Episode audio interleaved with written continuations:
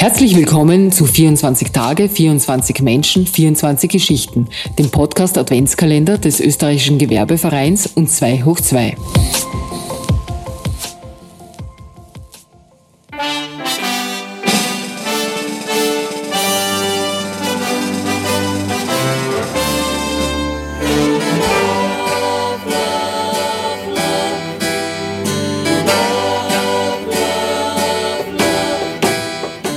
Herzlich willkommen bei 24 Tage, 24 Menschen, 24 Geschichten. Mein Name ist Sascha Ladurner und wir starten jetzt gemeinsam in diesen Feiertag.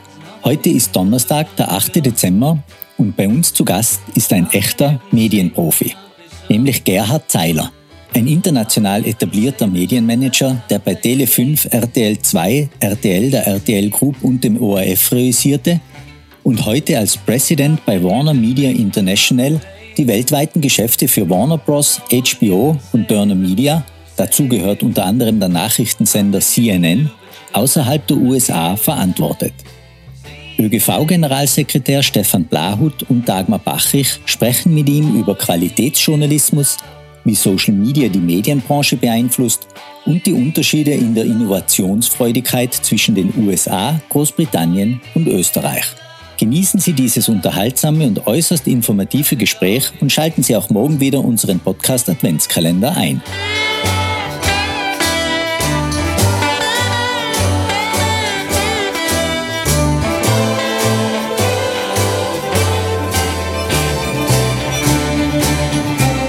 Herzlich willkommen, Herr Zeiler. Wunderbar, dass Sie sich Zeit für uns genommen haben, für unser Gespräch. Vielen Dank für die Einladung.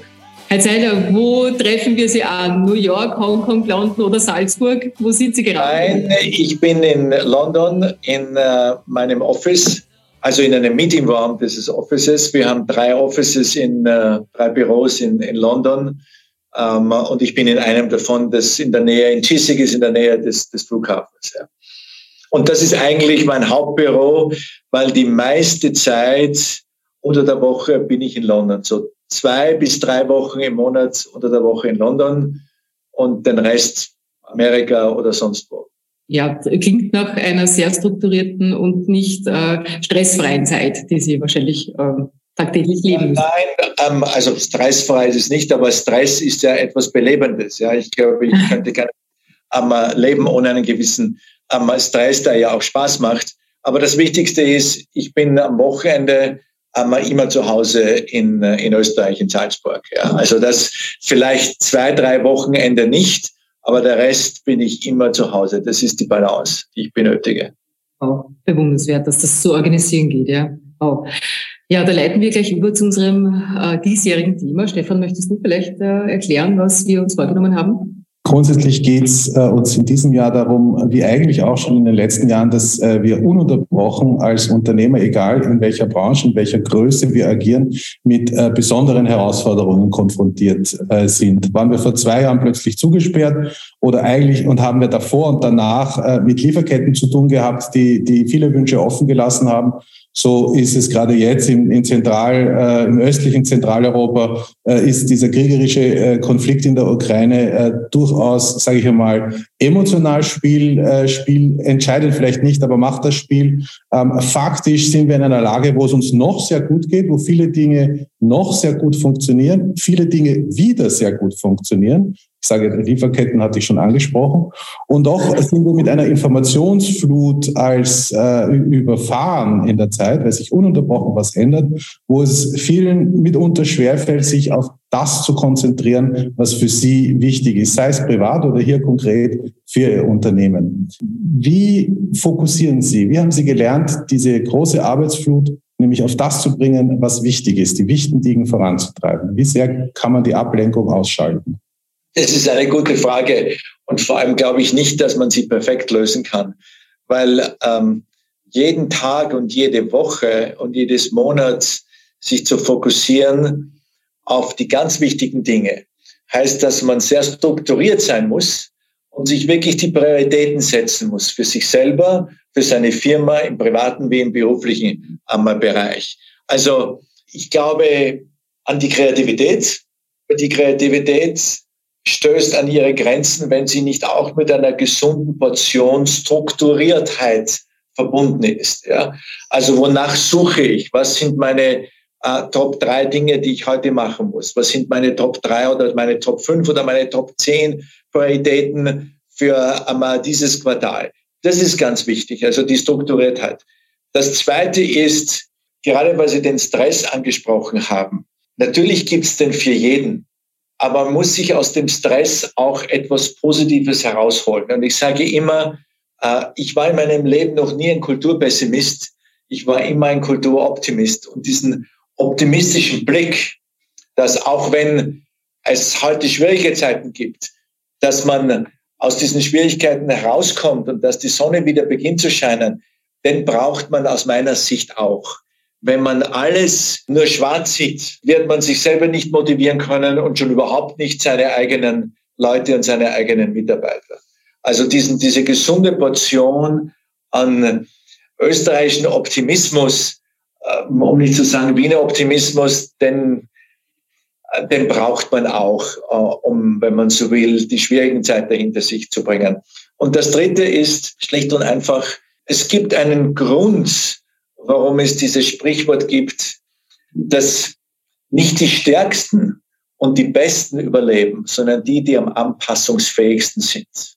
Das heißt, man braucht schon auch heute insbesondere als Mensch, aber auch als Unternehmen die Agilität, sich Veränderungen zu stellen. Wir müssen uns verändern. Die Welt ist so schnelllebig geworden, dass wir auch mit unserem Verhalten uns schneller ändern müssen, als wir das noch vor 10 oder 20 oder 30 Jahren tun mussten. Also diese Agilität als Firma immer zu sagen, auch wenn es uns heute sehr gut geht, ähm, wo sind die Bereiche, wo wir aufpassen müssen, dass wir nicht zurückfallen? Ja, das ist ganz wichtig. Diese drei Dinge, Strukturiertheit, damit auch Prioritäten setzen, eine gesunde Portion Optimismus und das Wissen, wir müssen uns verändern. Nur alles, dass alles so bleibt, wie es jetzt ist, ist, auch wenn es möglich wäre, die falsche Strategie. Das sind die drei Dinge, die ich hervorheben würde. Herr Zeiler, Sie haben einen ganz wichtigen Punkt auch äh, angesprochen von den dreien, wo ich anschließen möchte, nämlich Veränderung und Veränderungswillen, Veränderungsbereitschaft. Wie viel Veränderung denken Sie äh, oder würden Sie einschätzen, verträgt ein Unternehmen? Sie sind CEO von Warner Media International. Äh, ich denke, die Medienunternehmen, die verändern sich einen, einen Sprungweg schneller als vielleicht Traditionsbetriebe.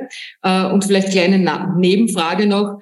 Wie erleben Sie Veränderung in der USA, in Großbritannien? Und wenn Sie dann nach Österreich kommen, gibt es hier Unterschiede von der Veränderungsbereitschaft, sozusagen kulturelle Unterschiede einer Veränderungsbereitschaft, eines Veränderungswillens? Also wenn man das Klischee hernimmt, dann äh, ist wirklich die Rangereihung der Veränderungswilligkeit Nummer eins Amerika, Nummer zwei äh, Großbritannien, Nummer drei Österreich. Aber ich will es ja nicht von den Klischees herleiten. Ich glaube, dass es auch in Österreich sehr viele junge Unternehmer gibt, nicht nur Unternehmer, aber auch die wissen, wir müssen uns ändern. Äh, es kann nicht alles so bleiben, wie es ist. Wir müssen die Strukturen ändern. Wir müssen vor allem auch ändern die Zielrichtung. Heute, und zwar egal, ob ich im Management bin oder ob ich in der Politik bin, die Ziele, die ich heute habe, sind andere oder sollten andere sein, als die ich vor zehn Jahren hatte oder vor 20 Jahren. Und wahrscheinlich in fünf Jahren werden sie noch einmal andere sein. Es geht viel stärker um das Prinzip der Nachhaltigkeit. Wenn wir die Nachhaltigkeit, wenn die Nachhaltigkeit nicht eines der großen Ziele sind und Prioritäten sind, die wir heute haben, werden wir in einiger Zeit ganz andere Probleme haben. Das ist der eine Punkt. Also die Veränderungswilligkeit müssen wir überall dort, wo wir tätig sind, und zwar egal in welchem Bereich, befördern. Aber ich sehe die Situation auch in Österreich nicht schlecht wenn ich an viele junge Unternehmer denke. Das ist der erste Punkt. Der zweite Punkt, wie bewirkt man äh, Veränderungswilligkeit? Noch einmal wieder drei Dinge. Erstens, indem man es vorlebt. Indem man selber als Chef sagt, okay, wir haben das erreicht, aber nächstes Jahr ist etwas anderes, wir müssen noch etwas erreichen. Das heißt, ich muss auch meinen Teil dazu beitragen. Also das Vorleben ja, dieser Notwendigkeit. Das zweite ist Kommunikation, Kommunikation, Kommunikation. einer der wesentlichen Unterschiede in den Unternehmensstrukturen gegenüber vor 20 Jahren ist, dass unsere Hierarchien viel flacher sind, weil sie auch flacher sein müssen. Weil ich heute in einer Welt, die viel unklarer ist als noch vor einigen Jahrzehnten, meine Reaktionsgeschwindigkeit erhöhen muss. Und die Reaktionsgeschwindigkeit kann ich dann erhöhen, wenn ich in einer relativ kurzer Zeit alle Mitarbeiter mitnehme. Wenn ich aber Hierarchiestufen habe, viele Hierarchiestufen, wo die ich alle durchgehen muss, wird meine Reaktionsgeschwindigkeit geringer sein. Also dieses flache Hierarchien, diese Reaktionsgeschwindigkeit ist was Wesentliches. Das ist der zweite Punkt. Und der dritte Punkt ist, dass ich natürlich Mitarbeiter heute nicht nur nach ihrer, nach ihrem Wissen beurteile, auch bei der Einstellung, sondern auch nach ihrer Persönlichkeit. Ganz wesentlich. Get out of your comfort zone. Wenn ich Menschen von mir habe, die vielleicht nicht dieses Detailwissen haben, das andere haben, aber von denen ich überzeugt bin oder von denen ich glaube, dass sie mehr bereit sind, aus ihrer Komfortzone herauszugehen, dann stelle ich sie eher ein als die, die nur Wissen mit sich bringen. Und das sind drei Dinge, wo ich sage, da kann ich sehr wohl auch die Veränderungswilligkeit in positiver Hinsicht beeinflussen. Nothing you can do that can't be done. Nothing you can sing that can't be sung. Nothing you can say, but you can learn how to play the game. Jetzt ist ja Ihre Branche eine Branche, die schon sehr viel früher als andere, äh, ich möchte mal sagen, auf den Kopf gestellt wurde. Äh, äh, analoges äh, Fernsehen gibt es zwar, ich weiß gar nicht, gibt es das noch, also gefühlt gibt es noch, ähm, äh, es ist fast alles digitalisiert worden. Es gibt eine ganze riesen Bandbreite an digitalen Kanälen, die, die uns als Consumer vorher gar nicht äh, möglich waren. Wir können die ganze Welt im Prinzip beobachten äh, und umgekehrt äh, verschwinden auch äh, vor allem regionale Medien. Man hat das Gefühl, es kommen überall die gleichen Meldungen. Äh, damit geht ein bisschen Identität verloren. Und weil Sie vorher sagten, Kommunikation, Kommunikation, Kommunikation, sind wir nicht in einer gewissen Weise passiv überkommuniziert und aktiv mit Social Media? Ja, kommen wir damit vielleicht noch gar nicht so zurecht, wie wir damit zurechtkommen sollten. Die Frage, die sich mir da aufwirft, ist, wie könnte aus Ihrer Sicht oder was wäre ein Wunsch in, aus Ihrer Sicht, wie sich dieses, dieses, dieses Kommunikationsverhalten national, international, quergestreut ähm, äh, entwickeln sollte, könnte, wird? Also lassen Sie mich einmal die Themen trennen. Ja, gerne. Zu den Social Medias später. Ja. Weil das ist ein eigenes Thema. Ich möchte gerne Ihre Einschätzung, Ihre, etwas, Ihre Einschätzung etwas entgegensetzen, weil ich da widersprechen muss. Ich glaube nicht, dass das Regionale verloren geht. Ich glaube nicht, dass das Nationale verloren geht. Ich glaube nicht, dass es nur mehr globale Medien geben wird. Was wir verlieren, sind Unternehmen, die keinen eigenen USP haben, die nicht etwas exklusiv anbieten. Das verlieren wir und das zu Recht. Ich glaube nicht, dass die Menschen heute weniger regional und lokal interessiert sind. Äh, ich glaube auch nicht, dass sie weniger interessiert sind an Nachrichten. Aber wenn ich die Nachricht schon 25 Mal bekommen habe untertags, muss ich mir dann die nationale Zeitung oder das regionale Medium ähm, extra kaufen, wenn ich, den, wenn, ich keine neue, wenn ich keine neuen Newswerte daraus bekomme. Das heißt, in Wirklichkeit geht es darum, dass jede Firma sich darauf konzentriert, was sie wirklich exklusiv an den Kunden heranbringen kann. Aber das gilt für jede Industrie. Weil was wir heute in den Medien bemerken, ist eines. Ah, und ich sage das mit einer englischen um, Headline. It's a consumer world powered by technology. Weil alles das, was wir heute können, können wir deswegen, weil die Technologie es uns erlaubt. Und wir haben es früher nicht gemacht, weil die Technologie nicht zur Verfügung war dass der Anspruch, der Wunsch der Konsumenten, alles das zu konsumieren, was sie heute konsumieren, war immer da. Nur es war nicht möglich, weil die Technologie es nicht erlaubt hat. Wir haben begonnen mit zwei Fernsehkanälen oder mit einem Fernsehkanal, dann zwei Fernsehkanälen. Heute haben wir die Auswahl von Tausenden und das ist nicht übertrieben, ähm, weil es möglich ist. Daher muss ich als Anbieter wirklich genau wissen, was der Konsument von mir möchte. Das kann das kleine lokale Unternehmen genauso machen wie die Regionalzeitung, wie das nationale Fernsehunternehmen. Und es muss genauso das globale Unternehmen auch machen. Es sind nur, ist nur der Mitteleinsatz unterschiedlich. Aber wenn wir als Warner Brothers Discovery keinen USP mehr anbieten, sind wir morgen weg. Gleich so wie das lokale, das lokale Blatt, das einmal im Monat herauskommt oder einmal in der Woche herauskommt. Oder die lokale Fernsehstation, die einmal in der Woche eine Stunde für ähm, die Dorfbewohner hat. Alles das ist möglich. Aber es muss einen USB geben. Wir müssen uns, das ist der Unterschied zu früher, fokussieren darauf, was der Konsument möchte. Darauf müssen wir uns konzentrieren. Wenn wir das nicht tun, werden wir als Unternehmen ähm, nicht überleben. Und das finde ich nur einen guten Prozess, weil das müssen andere Industrien auch weil die Modeindustrie, die Kleidungsindustrie, wenn sie vorbei produziert an den Wünschen und an den Geschmäckern der Konsumentinnen und Konsumenten, werden sie auch nicht überleben. Und das ist bei den Medien jetzt auch der Fall. Früher waren wir in der Position, unsere Programmdirektoren konnten ihr eigenes Programm senden, weil es gab keine Alternative. Jetzt gibt es Alternativen. Jetzt gibt es Konkurrenz. Das ist, was die Medien betrifft. Na, jetzt kommen wir zum Punkt Social Media. Ich bin, was Social Media betrifft, vieles kritischer als die meisten, weil ich glaube, dass wir hier in einem Bereich eine Organisationsform entwickelt haben, die völlig unkontrolliert ist. Es gibt einen Grund, warum Medien, und zwar alle Medien Auflagen haben.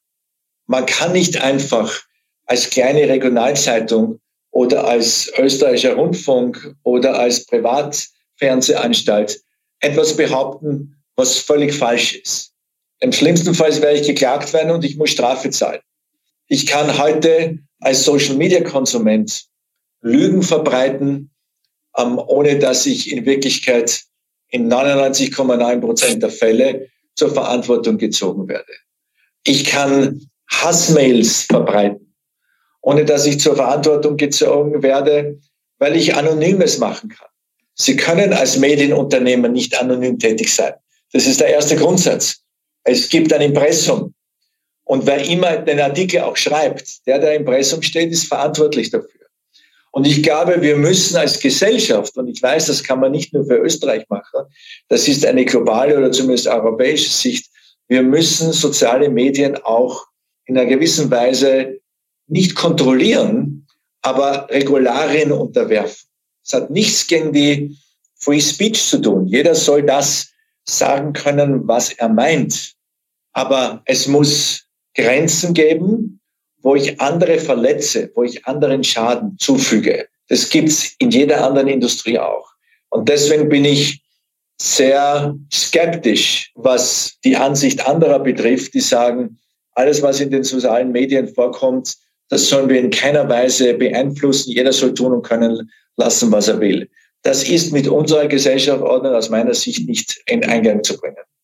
Ja, wunderbar. Sie nehmen mir schon äh, viel für meine, von meiner nächsten Frage vorweg, weil äh, ich wollte gerne einen Schwenk zu Ihnen machen, zu Warner Media, insbesondere der Turner Gruppe mit äh, CNN, die ja für einen sehr, sehr hohen Qualitätsstandard äh, betreffend Berichterstattung, Analysen und so weiter stehen. Äh, und da wäre meine Frage gewesen, wie kann es ein Unternehmen, ein Medienunternehmen wie das Ihrige schaffen, dass man die Bevölkerung, die Menschen wieder darauf sensibilisiert, dass nur die seriöse Berichterstattung einem wirklich Pro- und Konterabwägung bietet, wo äh, äh, Journalisten, Teams äh, bis hin zu investigativen Journalisten äh, Themen nachgehen, äh, und zwar nicht kurzfristig und nicht so, wie Sie es auch gesagt haben, äh, man schreibt halt geschwind etwas, was auch diffamierend sein kann, sondern man recherchiert Investigativteams äh, recherchieren, wir kennen das ja von den Panama Papers zum Beispiel, jahrelang äh, und veröffentlichen dann, wenn sie, äh, äh, wenn sie sich ganz sicher sind, dass die Quellen einfach wirklich doppelt und dreifach recherchiert wurden. Ja? Also dieser zurück zum faktenbasierten Journalismus. Was können Unternehmensgruppen wie die ihrige dazu beitragen? Weil das steht wieder das Thema Kommunikation. Ja, wie, wie bringen wir wieder den Menschen, ich will nicht sagen bei, weil das ein bisschen von einem hohen Podest ist, äh, aussieht, sondern wie können wir sie hier mitnehmen, Qualitätsmedien wieder als vorrangigen Mediumkonsumort äh, zu konsumieren? Das ist natürlich nicht einfach, weil wir Menschen nicht zwingen können, unsere Medien zu konsumieren. Aber was, glaube ich, wichtig ist, ist, dass es in Unternehmen, die darauf Wert legen, wirklich journalistisch fair und unbiased, wo es irgendwo geht, zu berichten ist, dass es Regeln, interne Regeln gibt, was wann auf Sendung geht und was wann nicht auf Sendung geht. Also dieser Doppelcheck. Und es gibt diese Regeln bei CNN. Es gibt es auch bei der BBC. Ist ganz klar. Es kann nicht heute jemand kommen und sagen, ich erzähle eine Geschichte, weil äh, Mr. X oder Mrs. Ähm, X hat mir das erzählt und es geht sofort auf seine. Es gibt ganz klare interne Regeln, was recherchiert werden muss, bevor etwas auf Sendung geht. So, das ist aber das Erste. Das heißt, man muss den eigenen Qualitätsanspruch auch jeden Tag erfüllen. Nun, jedes Medienunternehmer macht Fehler, wir machen auch Fehler, andere machen auch Fehler, das ist ganz klar. Aber diese Fehler dann auch zu kennen, sagen, ja, da haben wir einen Fehler gemacht, den Standard zu setzen, das ist einmal das Erste. Das Zweite ist, wir sind sehr offen. Wir arbeiten ja auch mit sehr vielen anderen Medien zusammen, anderen Zeitungen, anderen Fernsehsendern. Äh, wir haben Dutzende Partnerunternehmen innerhalb von Amerika, aber auch außerhalb von Amerika, wo wir Material liefern. Ja wo wir eine kommerzielle Verbindung haben und sagen, okay, ihr könnt das und das und das von Unternehmen, dafür müsst ihr einen gewissen Beitrag zahlen, äh, wo auch CNN-Inhalt, den Sie auch dann mit CNN-Inhalt bezeichnen können, übernehmen können. Das ist das, was wir machen können. Nun, wie kann man sicherstellen, dass das so viele Menschen wie nur möglich auch konsumieren? Aus meiner Sicht ist das eine Bildungsfrage. Für mich ist überhaupt die Frage der Bildung einer der ganz wesentlichen, und vielleicht klingt es zu pathetisch, wenn ich es sage, aber wir werden auf der Welt oder in weiten Teilen der Welt unsere liberale demokratische äh, Gesellschaftsordnung nur halten können, wenn wir verstärkt in Bildung investieren. Ja? Je gebildeter die Menschen sind, je mehr Ausbildung sie erfahren haben, je mehr sie auch wissen, was in der Welt sich abspielt, desto weniger habe ich Angst vor autoritäre Tendenzen. Ja. Und ich glaube, das ist ein politisches Ziel und einer der Grundprioritäten, die ich für jede politische ähm, Arbeit mir letztlich setzen würde. Ja. Wir unterschätzen die positive Wirkung von Bildung und wir unterschätzen die negative Wirkung äh, von Nichtbildung. Herr Zeiler, zum, zum Schluss ein, ein kleines Gedankenspiel. Äh, ein Sender, der nur positive Nachrichten und äh, zukunftsorientierte Nachrichten bringt, welche Entwicklungen die Technik, die Wissenschaft hervorbringt, ja, was man im Sinne von Nachhaltigkeit äh, tun könnte, was man gesellschaftlich äh, aufgreifen kann. Sie haben gerade die Bildung äh, genannt. Wäre so etwas einmal vorstellbar, denken Sie, in fünf, zehn Jahren äh, oder gar nichts? Ist das medial nicht umsetzbar? Also ich glaube, es sind zwei verschiedene Dinge. Erstens, ein Sender mit nur positiven Nachrichten würde ich nie machen, mhm. weil damit belüge ich die Leute. Ich will ein Bild der Welt setzen, wie es ist, mit einem optimistischen Ausblick. Was, für, was wir machen können, damit aus dieser schwierigen Situation wir auch wieder positiv werden. Also nur positive Nachrichten würde ich nicht, würde ich nicht machen, weil ich nicht glaube, dass das unserem Auftrag entspricht. Punkt eins. Punkt zwei, etwas an den Konsumenten zu bringen, was interessant ist, was innovativ ist, was entwickelt wird in der in technischer, in technologischer Hinsicht an dem Bereich, das geht selbstverständlich. Da kämpfen wir nur gegen eines, äh, gegen die Langeweile. Das ist alles das. Es gibt aber eine wirklich total, ich weiß nicht, ob Sie das wahrscheinlich kennen, im ZDF, den Herrn Lesch, aber der bringt einfach Wissenschaft äh, spannend rüber. Es gibt viele Kindersendungen. Ich habe einen siebenjährigen Sohn. Ich weiß, was das heißt. Der weiß über das Planetensystem mehr als ich, weil es zwei Sendungen gibt, äh, die er gern ansieht. Man muss es spannend aufbereiten. Das ist aber eine Frage der Exekutierung. Nichts ist schlimmer als langweilige Wissenschaftssendungen. Nichts ist schlimmer. Ich würde mir das auch nie anschauen. Aber positive im Sinne von spannende, das hängt vom Moderator ab und es hängt von der Aufbereitung der Beiträge ab. Und das ist möglich. Das sehen wir heute Tag für Tag in, in vielen Fernsehsendungen. Wunderbar. Wir danken Ihnen für diese, äh, für, erstens für Ihre Zeit. Ich weiß, wie viel Sie, wie viel beschäftigt Sie sind und wir sind da wirklich extrem glücklich, dass Sie sich Zeit für uns genommen haben, für unsere Fragen. Äh, es ist ein wunderbares Gespräch gewesen. Wir könnten ja noch Stunden reden, aber ich weiß, Ihre Zeit, Sie werden wahrscheinlich schon das nächste Meeting haben. Was wir, ja, genau. Äh, herzlichen Dank für die Teilnahme. Wir wünschen Ihnen ein, eine wunderschöne Zeit, noch Adventszeit sowieso und einen ganz, ganz tollen Start ins nächste Jahr. Und was haben wir noch zu sagen? Ja, ich kann mich dann nur anschließen. Äh, herzlichen Dank für Ihre Zeit, herzlichen Dank für Ihre Einblicke und äh, wir teilen ganz sicher den, den Blick darauf, dass wir Bildung viel mehr forcieren müssen, viel mehr ermöglichen müssen bei uns aber auch überall auf der Welt, um, um, um erfolgreich sein zu können, um das, was wir erforschen und entdecken, auch erfolgreich gemeinsam umsetzen zu können. Vielen Dank, ich habe mich sehr gefreut. Auf Wiedersehen. Nothing you can make that can't be made. No one you can save that can't be saved. Nothing you can do, but you can learn how to be you in time. It's easy.